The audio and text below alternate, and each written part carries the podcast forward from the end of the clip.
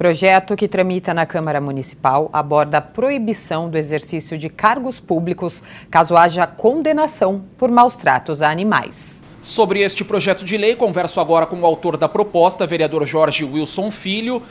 Tema relacionado ao funcionalismo público, aqueles cargos direcionados ao executivo, legislativo, judiciário também, e claro, aos maus tratos a animais.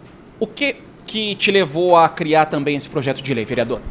Aqui nós temos, infelizmente, um alto índice ainda de maus tratos aos animais e nós que defendemos a causa não podemos admitir que isso é, seja cada vez mais reincidente.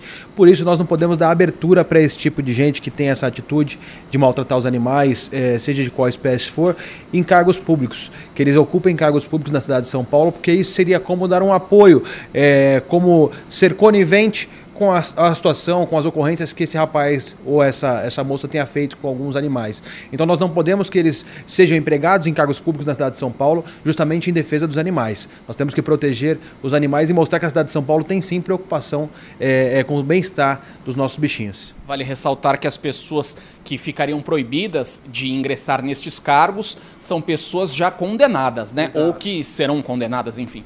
Isso, que tem uma ocorrência, tem algum um boletim de ocorrência é, informando que realmente elas fazem com prova, exatamente. É, pode ainda não estar condenada, mas se tiver provas, é, imagens que comprovem que realmente já tenha feito esse maus tratos, não terão oportunidade de emprego na cidade de São Paulo em cargos públicos. E não pode nem participar de nenhum processo seletivo para estes cargos também?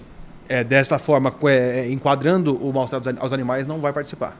Obrigado, vereador, pelas informações sobre este projeto de lei. Outras propostas do vereador Jorge Wilson Filho do Republicanos você acompanha também no portal da Câmara Municipal sãopaulo.sp.leg.br.